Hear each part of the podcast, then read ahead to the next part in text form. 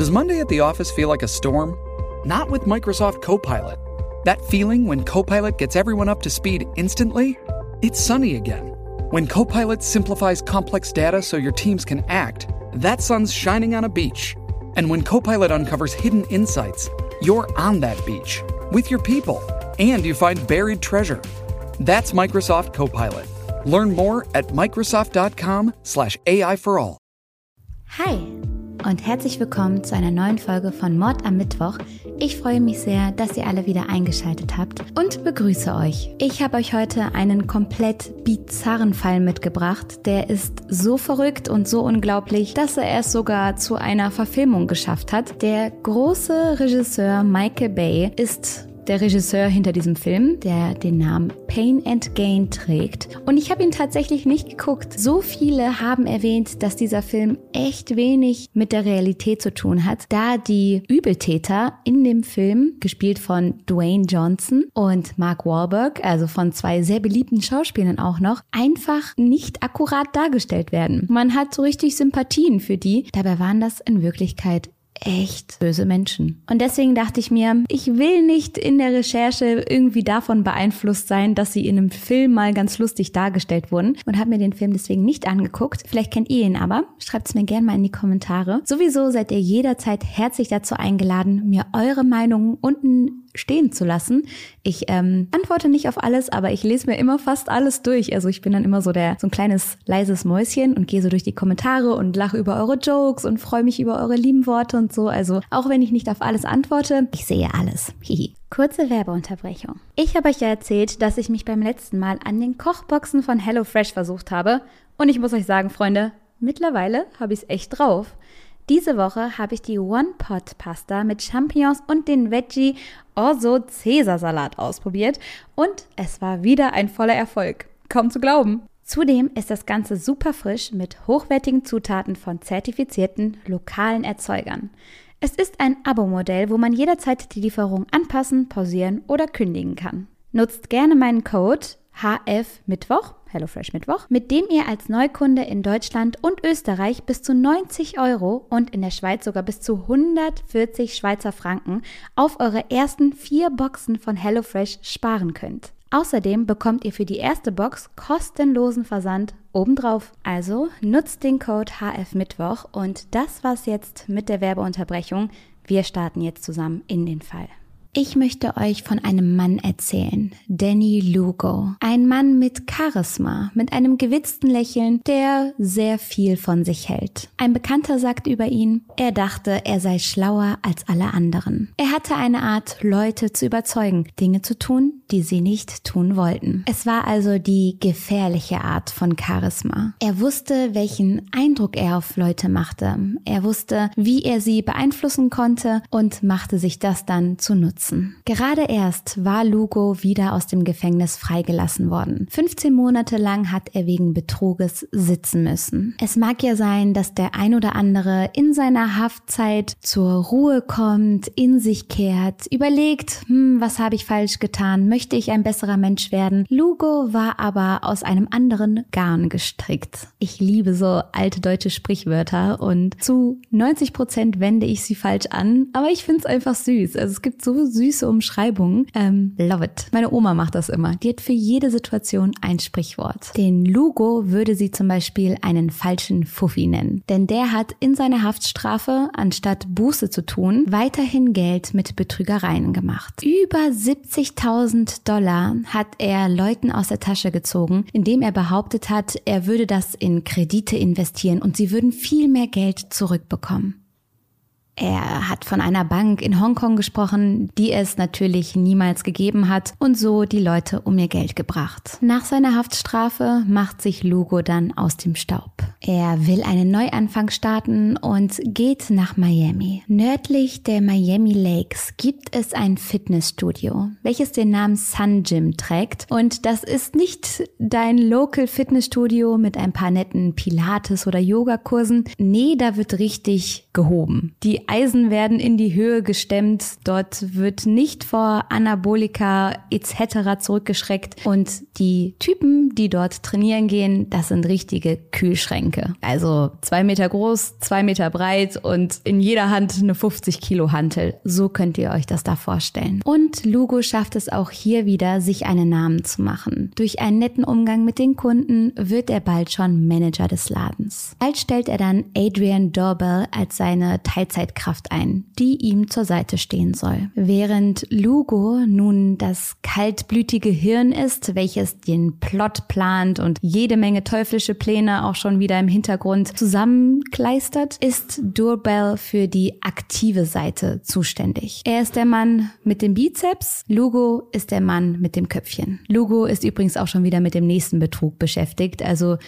ich glaube, ich muss einfach gar nicht erwähnen, dass er permanent irgendwelche Geschichten an der Seite laufen hat. Schiller sagt über das Duo, Durbell liebte einfach Gewalt. Er ist der Typ, von dem man sich vorstellen kann, dass er als Kind aus Spaß Hunde und Katzen tötete. Außerdem rekrutierte das Duo immer weitere Kräfte für ihre Machenschaften. Das heißt, sie haben Männer beim Trainieren gesehen, sie haben die Kanten gesehen mit den Muckis und gesagt, du, Willst du nicht bei uns mitmachen? Das gibt sehr viel Kohle. Und so haben sie immer wieder neue Mitarbeiter für ihre Raubüberfälle gefunden. An der Stelle könntet ihr euch vielleicht fragen, wer jetzt dieser Schiller ist. Lucia, du hast ihn kurz erwähnt und auf einmal redest du wieder über was anderes. Zu Schiller kommen wir jetzt. Denn er soll eines der Opfer von Lugo und Durbel werden. Schiller ist ein sehr, sehr wohlhabender Geschäftsmann, der leider in diesen Fall mit reingezogen wurde. Es war ein ganz normaler Tag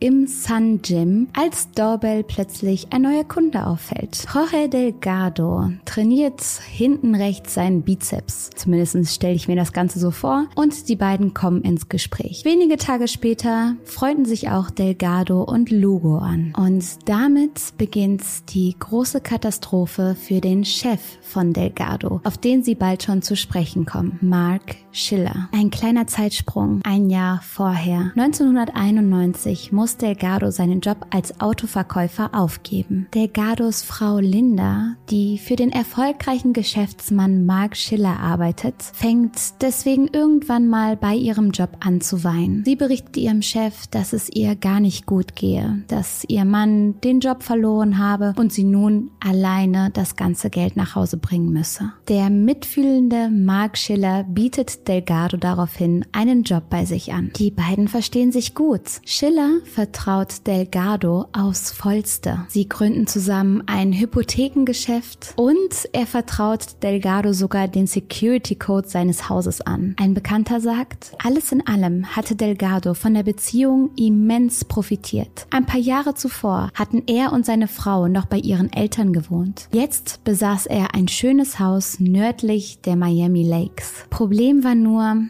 das Geschäft lief nicht so gut. Und die besten Beziehungen können immens darunter leiden, wenn es finanziell nicht so läuft. Als Delgado auch noch damit anfängt, immer mehr mit dieser kuriosen Sun Gym Gang, also Dorbel und Lugo, abzuhängen, bröckelt es in der Beziehung zu Schiller immer mehr. Dieser sagt später, ich habe Lugo nie getraut. Ich sagte Delgado, dass Lugo ihn eines Tages in Schwierigkeiten bringen würde. Ich konnte ja nicht ahnen, dass der Ärger mich betreffen würde. Im Endeffekt ist es auch wirklich die Beziehung zwischen Delgado und den Männern aus dem Gym, was die ganze Zusammenarbeit mit mit Schiller dann in die Knie zwingt und am Ende zerbricht es auch daran. Als das Geschäft zwischen Delgado und Schiller vollends beendet ist, will Delgado Rache. Er fühlt sich unfair behandelt. Er denkt, Schiller sei an allem schuld, sieht bei sich überhaupt keinen Fehler und sagt zu Lugo und Dorbel, Ey, hier, ihr macht ja gern eure Raubzüge, eure kleinen Betrügereien. Ich kenne ein leichtes Ziel.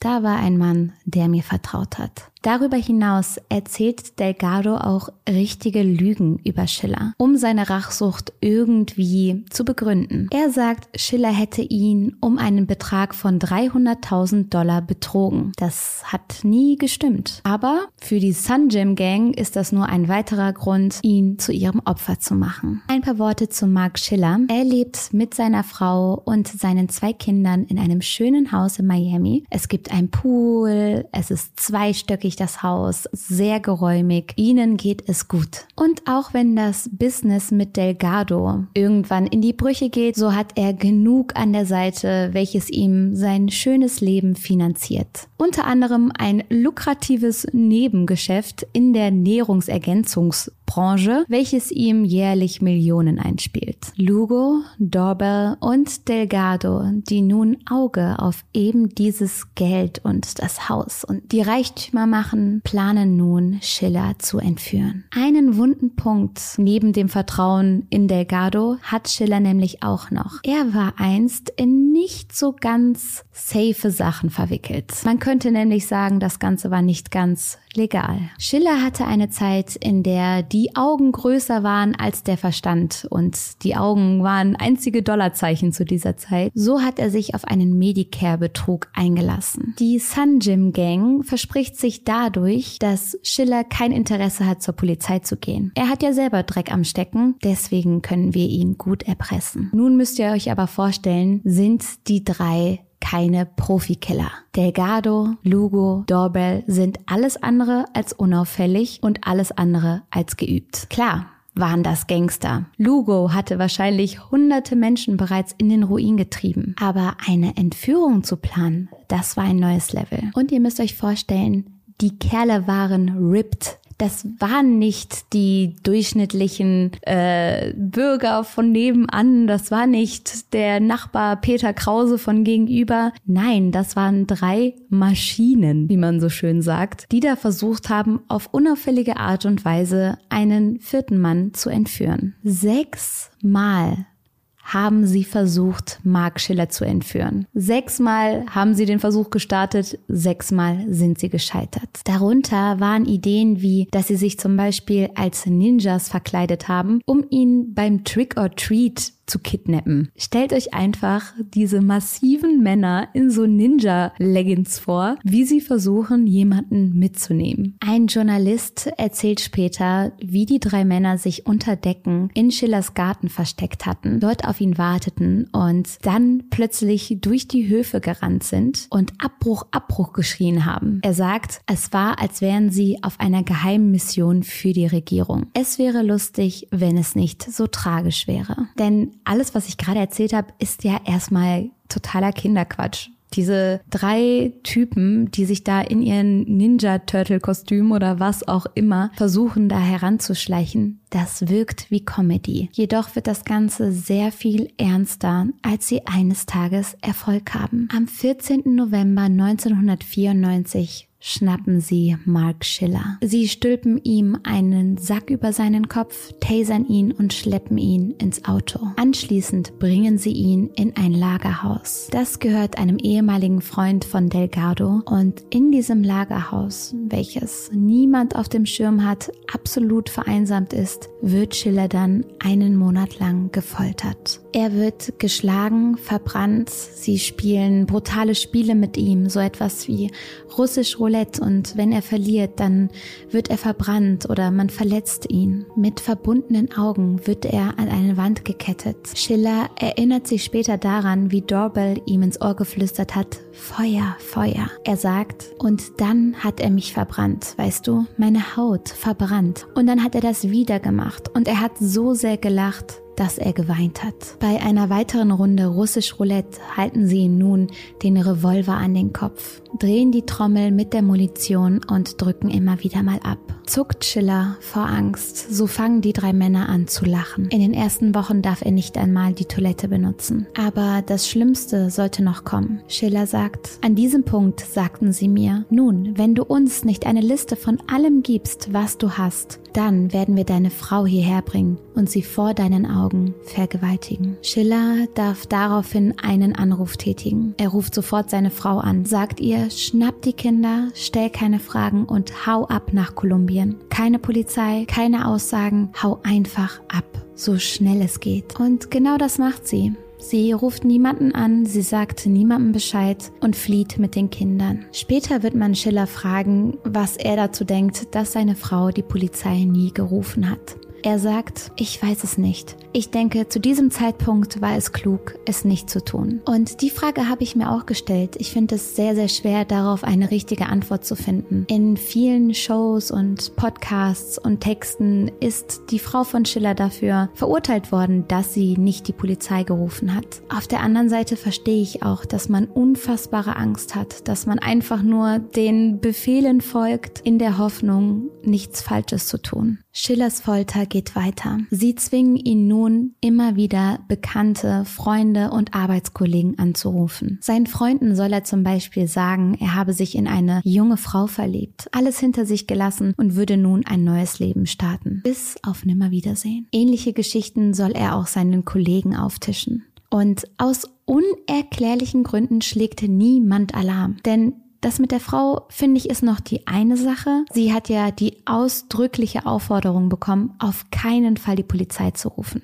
Dass sie Angst hatte, okay. Aber wenn meine beste Freundin, mit der ich jeden Tag quatsche, schreibe, whatever, wenn die mich anruft und mir sagt, äh, ja, ich habe jetzt einen neuen Typen kennengelernt und ich bin jetzt weg, mach's gut, so lebe wohl, dann würde ich sagen, hör mal, ne? 17 Uhr, heute Abend, auf einen Kaffee und dann will ich aber alles wissen. Dann will ich alles wissen. kannst dich ja nicht einmal so verabschieden, du bist meine beste Freundin, was denkst du, wohin du gehst? Ich komme mit. Also das verstehe ich wirklich nicht, wie Arbeitskollegen und Freunde diese kuriose Geschichte einfach so annehmen konnten, ohne das zu hinterfragen. Also wenn ihr mal einen seltsamen Anruf bekommt und die Person zufälligerweise auch seit Wochen schon nicht nicht mehr zu Hause gesehen wurde oder bei der Arbeit gesichtet wurde, ruft die Polizei. Ruft die Polizei. Ich habe letztens mit einem Polizisten darüber gesprochen, dass man immer so eine Hemmung hat, die Polizei zu rufen. Und klar, ihr sollt die Leitung nicht mit jedem Quatsch belegen, ne? Die muss frei sein für wirkliche Notfälle. Aber wenn es ein Notfall ist, dann ist es ein Notfall. Dann habt keine Angst, die Notfallnummer zu wählen. Die ist dafür da. Am Anfang hat sich Schiller der Folter immer wieder gestellt. Er wollte nichts rausgeben. Er wollte ihn nicht die Genugtuung lassen, etwas aus seinem Leben zu erfahren. Aber nach den Wochen wurde er langsam zu schwach und irgendwann war es ihm auch egal. Er wusste, seine Familie ist im Sicheren, das war ihm das Wichtigste und nun rückt er immer mehr heraus. Er gibt auf und liefert der Bande alles. Geschäfts Pläne, Verträge, die er laufen hat, Bankkonten, egal was sie wissen wollten, er hat es ihnen verraten. Immer wieder halten sie dann dem Schiller mit seiner Augenbinde Verträge unter die Nase die soll er dann blind unterschreiben. Und er wusste, er wusste, dass er damit sein Leben gerade ruiniert, mit jeder weiteren Unterschrift, die er auf die Papiere setzte. Später sagt er, ich habe unterschrieben. Später sagten sie mir, eins der Papiere war mein Todesurteil. Unter anderem zwingen sie ihn dazu, sein gesamtes Vermögen zu verpfänden. Sie stehlen seine Bankkonten, sein Haus und ändern sogar sein Hey, it's Kaylee Cuoco for Priceline. Ready to go to your happy place for a happy price? Well, why didn't you say so? Just download the Priceline app right now and save up to 60% on hotels. So, whether it's Cousin Kevin's Kazoo concert in Kansas City, go Kevin, or Becky's Bachelorette Bash in Bermuda, you never have to miss a trip ever again. So, download the Priceline app today. Your savings are waiting. Go to your happy place for a happy price. Go to your happy price, Priceline. Eine Lebensversicherung im Sinne der Sun Gym Gang. Sie haben die ganze Zeit unkontrolliert gelacht, sagt Schiller. Für sie war es einfach ein lustiges Spiel. Während sie dich geschlagen haben? Ja. Hat dir einer deiner Erführer irgendwas Gutes getan? Ja, der Kerl, der nachts dort war, weil sie mich nicht mehr fütterten, erklärt Schiller. Ich war ausgehungert. Ich hatte seit drei Tagen nichts mehr gegessen. Er brachte mir eine Dose Ravioli, die ich mit den Händen essen musste. Das sollte so etwas wie seine Henkersmahlzeit werden. Denn die Sun Gym Gang näherte sich langsam Lugos letztem Punkt des Plans. So haben sie Schiller zunächst dazu gezwungen, nur noch Alkohol zu trinken. Sie setzten mich auf einen Stuhl und gaben mir dieses Gebräu, ein Getränk, sagt Schiller. Schnaps, Tequila, Wodka und Schlaftabletten. Und schließlich wurde er ohnmächtig. Lugo plant nämlich einen Autounfall. So soll es zumindest aussehen. Den ohnmächtigen und stark alkoholisierten Schiller setzen sie nun hinter das Steuer eines Toyotas. Mit diesem Auto lassen sie ihn dann gegen einen Pfosten knallen. Sie denken, der Plan ist aufgegangen, Schiller ist tot und zünden nun die Karre an. Schiller aber überlebte sowohl die tagelange, wochenlange Folter als auch Aufprall und Brand des Autos. Ein Journalist sagt später, das Problem ist, dass sie ihn nicht anschnallten. Die Flammen belebten ihn so sehr, dass er aus dem Auto stolperte und auf die Straße lief. Es war sozusagen eine Art letzter Adrenalinkick, der letzte Überlebensstinkt, der dort in Schiller losgegangen ist. Und sie sahen dann diesen Kerl, den sie gerade angezündet hatten, am Straßenrand stehen und fingen an zu schreien, überfahr ihn, überfahr ihn. Und so wird sich die Sunjim Gang daran machen, Schiller nun vollends zu erledigen. Sie fahren vorwärts und versuchen Schiller zu überfahren, verfehlen ihn aber. Dann legen sie jedoch den Rückwärtsgang ein und erfassen ihn tatsächlich. Als sich dann ein fremdes Auto nähert, flieht die Sunjim Gang. Ja, mit dem Gedanken, dass alle Arbeit erledigt ist. Als sie zu ihrem Haus zurückkommen, sagen sie, Glaubst du, wir haben ihn getötet? Sie sehen sich die Delle im Auto an und sagen, ich weiß nicht, es ist keine große Delle, aber wir haben ihn überfahren und sind nochmals rückwärts über ihn gefahren. Er muss tot sein. Trotzdem überlebt Schiller. Die Sunjim Gang, die davon nichts weiß, oft die ganze Zeit auf eine Todesanzeige in der Zeitung. Es war ja ein sehr, sehr spektakulärer Tod, wenn es einer gewesen wäre. Ein Brandopfer, das kaputte Auto, ein überfahrener Mann. Da ist so viel zusammengekommen, das wäre sicher irgendwo in der Zeitung gelandet. Ist es aber nicht. Und so vermutet die Sunjim Gang das, was wirklich passiert ist, nämlich dass Schiller überlebt hat. Nun fängt die Crew damit an, in allen Krankenhäusern anzurufen. Sie geben sich als besorgte Angehörige, die gerne wissen würden, ob ein gewisser Mark Schiller auf der Station liegen würde. Und irgendwann werden sie fündig. Im Jackson Memorial Hospital soll ein Mark Schiller liegen und Dorbell bietet sich sofort an, ihm einen Besuch abzustatten. Das Krasse ist übrigens, dass Schiller, nachdem er aufgewacht ist, sofort Bescheid sagt, was ihm passiert ist. Er kann sich an alles erinnern, er sagt sofort, ich bin entführt worden, das ist passiert, aber keiner glaubt ihm. Ach, sie hatten so einen schlimmen Unfall. Kommen Sie erstmal zur Ruhe. Schiller sagt später, ich erzählte ihnen, dass ich entführt wurde. Und sie sagten, nein, nein, sie hatten einen schlimmen Unfall. Und ich sagte, nein, nein, nein, ich wurde gekidnappt. Aber sie haben es einfach abgetan. So kontaktiert Schiller dann einen Privatdetektiven mit dem Namen Dubois.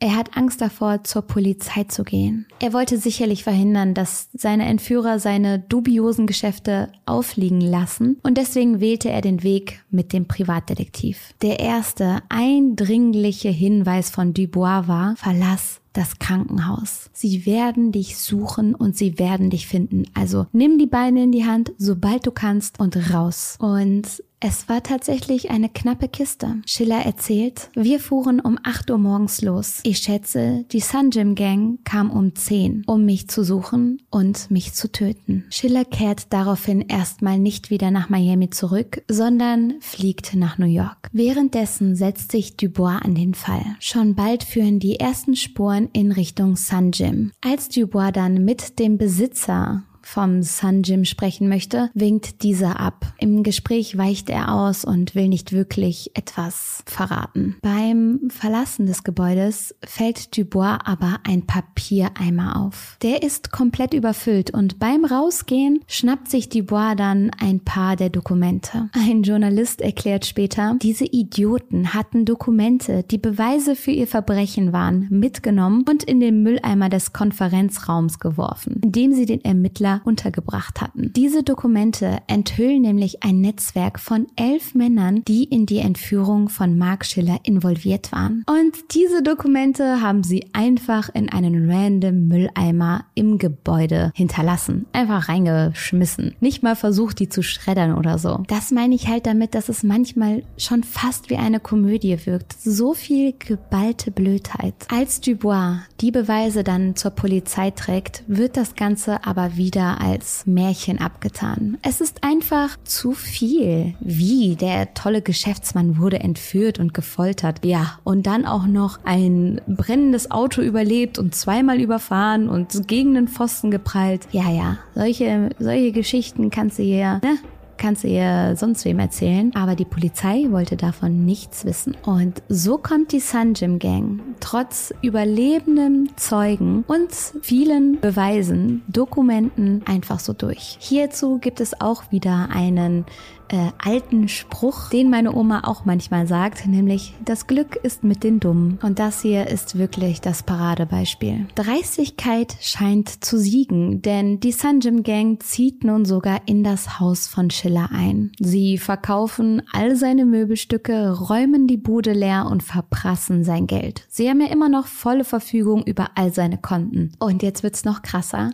Sie feiern natürlich krasse Partys in diesem Haus. Ähm, sie lieben Stripclubs. Also ich glaube, der größte Teil von Mark Schillers Vermögen landet in irgendwelchen Schuppen, auf irgendwelchen Tresen und in irgendwelchen Stripclubs und diese Stripperinnen werden dann auch immer wieder mal in das Haus von Mark Schiller eingeladen und dort wird dann eben weitergefeiert und hin und wieder stellt eine der Damen natürlich mal eine Frage. Wow, so ein schönes Haus. Wie habt ihr euch das leisten können? Oder wer von euch wohnt jetzt in dem Haus? Wem gehört das jetzt? Und die Sunjim Gang, die hat natürlich auch dafür wieder eine Erklärung. So sagen sie, sie wären Teil des FBIs. Mhm. Sie würden Schiller ausspionieren und hätten deswegen sein Haus in Beschlag genommen, um zu gucken, ob irgendwelche kuriosen Gestalten vorbeikommen würden oder hier Geschäfte abgeschlossen wurden. Deswegen müssten sie nun in der Villa von Schiller leben. Praktisch als treue Diener des Staates. Staates. Nach kurzer Zeit wird der Lebensstil der Sanjim Gang zu teuer. Innerhalb von ein paar Monaten haben sie Millionen für Autos, Frauen und Luxus ausgegeben. Aber es wäre ja nicht die Sanjim Gang, wenn sie nicht schon wieder einen neuen Coup planen würden. Ihr neues Opfer, Frank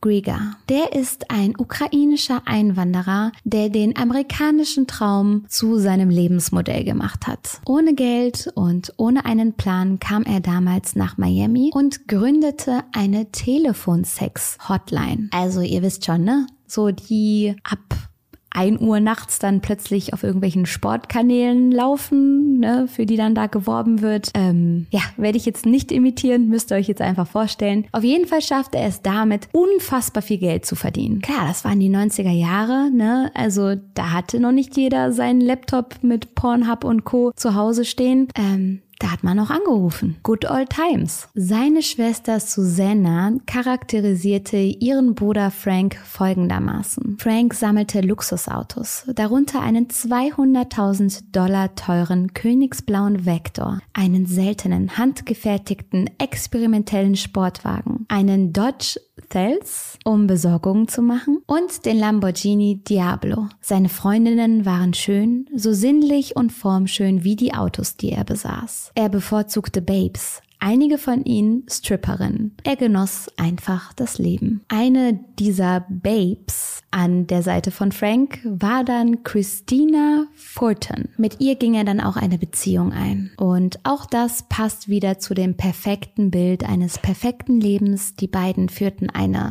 innige, gefühlvolle Beziehung und genossen gemeinsam den Wohlstand von Frank. Doch dieser Traum sollte bald schon von der Sunjim Gang beendet werden. Frank gerät langsam in Lugos Visier. Vor allem der Lamborghini von Frank spricht Lugo an. Er sieht sich selber in dem Auto. Er trägt es nicht, einen anderen Mann am Steuer zu sehen. Und so arrangiert die Sunjim Gang ein vermeintliches Business-Treffen mit Frank und seiner Freundin Christina.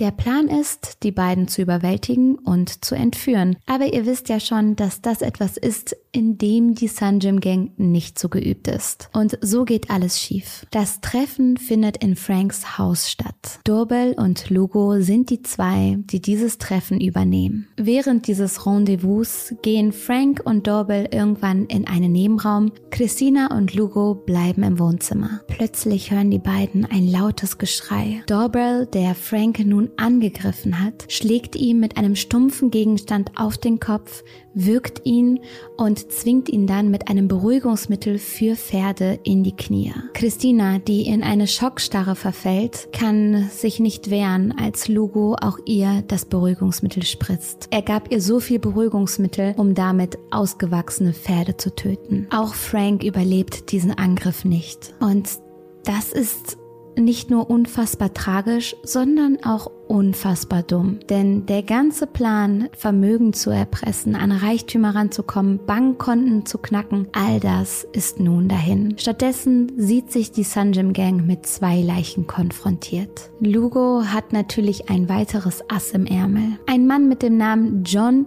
Raimondo, eine zwielichtige Gestalt, die auch im Sun Gym trainiert und nun dazu gerufen wird, um bei der Entsorgung der Leichen zu helfen. Und auch hier stellen die sich wieder so dämlich an. So wollen sie nun die Leichen zerstückeln, achten aber nicht auf Christinas lange Haare. Die verfangen sich schon bald in den Klingen der Kettensäge, die daraufhin kaputt geht. Und in einer verblüffend unüberlegten Aktion, wo man wirklich nur sagen kann, geht's euch gut? Also offensichtlich nicht, aber sie bringen die Kettensäge in den Laden zurück. Sie wollen sie zurückgeben, reklamieren. Ein Gegenstand, der vorher zum Zerstückeln einer Leiche genutzt wurde, wird von ihnen nun in den Laden zurückgebracht. Anschließend werden die Körperteile, die nun mit einer Axt von Dorbel zerlegt wurden, in Fässer gepackt und in die Everglades geschmissen. Die Haushälterin von Frank und Christina betritt in den nächsten Tagen das Haus. Ihr fällt sofort auf, dass etwas komisch ist. Der Hund ist alleine, von dem Pärchen jedoch keine Spur. Flugtickets liegen auf dem Tisch, verreist sind sie aber nicht. Die hätten die Tickets ja mitgenommen und so schlägt sie Alarm. Ein Nachbar sagt, sagt, Christina und Frank würden so etwas nie tun. Sie würden den Hund niemals zurücklassen. Die Polizei schaltet nun eine Vermisstenanzeige und schon bald meldet sich die erste Zeugin. Sie war an dem Abend des Verschwindens von Frank und Christina mit ihrem Hund spazieren gegangen und dabei hat sie das Pärchen mit zwei bizarren Männern gesehen, die sehr auffällig gewirkt haben. Ein Journalist beschreibt das Ganze später so, sie erzählte von einem dunkelhäutigen, wohlgeformten Adonis mit langen schwarzen Haaren.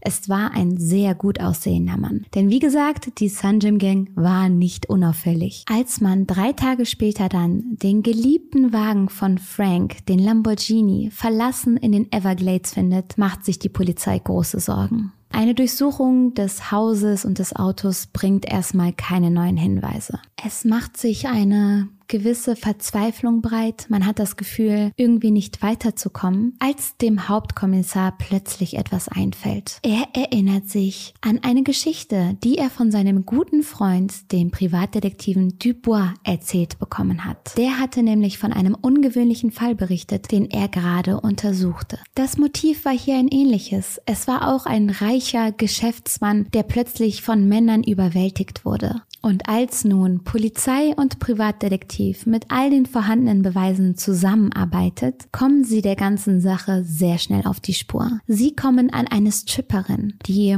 immer wieder in die Fälle involviert war und sogar die Sunjim Gang mit Frank und Christina bekannt gemacht hatte. Sie war die Freundin von Dorbel und eigentlich eines der letzten Glieder, die man gebraucht hatte, um die Sunjim Gang ausfindig zu machen und ihnen vor allen Dingen die Taten vorwerfen zu können. Als man Delgado und Dorbel dann findet, kann man in ihrer Wohnung praktisch in Beweisen schwimmen. Blutspuren, Visitenkarten, Klamotten, alles flog darum. Anschließend werden auch noch die Leichenteile von Frank und Christina gefunden. Die kann man den beiden deswegen zuordnen, da man die Seriennummer in Christinas Brustimplantaten beim Doktor hat gegenchecken lassen und der hat bestätigt, dass seine Patientin die vermisste Christina ist. Somit scheint die Partytour der Sanjim Gang endlich ein Ende zu finden. Und wie viel Schaden sie angerichtet haben, wird nach und nach erst klar. 22 Durchsuchungsbefehle werden ausgestellt. Mehr als hunderte Zeugen melden sich. 10.000 Beweisstücke werden vorgelegt. Insgesamt werden elf Personen verhaftet und mit den ganzen Machenschaften in Zusammenhang gestellt. Lugo und Dorbel werden 1998 zum Tode verurteilt. Delgado bekommt 15 Jahre Gefängnisstrafe. Auch Mark Schiller wandert ins Gefängnis. Ich hatte ja schon ein paar Mal erwähnt, dass er auch Dreck am Stecken hatte und die Sunjim Gang hat sich natürlich nicht nehmen lassen, das zu verpetzen. Dann wird der Film Pain and Gang gedreht, von dem habe ich ja am Anfang berichtet und Mark Schiller sieht sich von seinem Charakter gar nicht gut dargestellt. Er sagt, er hat überhaupt keine Ähnlichkeit mit mir. Ich war immer ein bescheidener, familiärer Mensch. Denn wie gesagt, zieht der Film das Ganze ins Lächerliche. So viel zu der Sunjim Gang. Ein unfassbarer Fall. Ich finde es immer wieder ironisch, was dort passiert ist. Es ist so schrecklich und trotzdem an der einen oder anderen Stelle so komisch auf eine morbide Art und Weise, da die sich einfach so dämlich angestellt haben. Also eine, als sie die Kettensäge zurück in den Laden gebracht haben. Was? Die Ninja-Kostüme sechsmal der Versuch, jemanden zu entführen, ohne es zu schaffen, als drei, zwei Meter zwanzig Typen so. Und dann auch das Aussehen der Sunjim Gang. Ripped und mit ihren riesen Armen. Das ist alles so bizarr und so außer Kontrolle. Und das, was Mark Schiller angetan wurden, dass Frank und Christina ihr Leben lassen mussten, das ist ohne Worte, das ist unverzeihlich und ja, ein unfassbarer Fall. Ich bin sehr gespannt, was ihr zu all dem denkt. Und ähm, ja, ich bin froh, dass ich in meinem kleinen süßen Fitnessstudio trainiere und da nichts passiert und alle, alle fröhlich und lieb miteinander sind. Ähm, ja, passt immer auf euch auf, ja? Ich drücke euch. Macht's gut und bis zum nächsten Mal.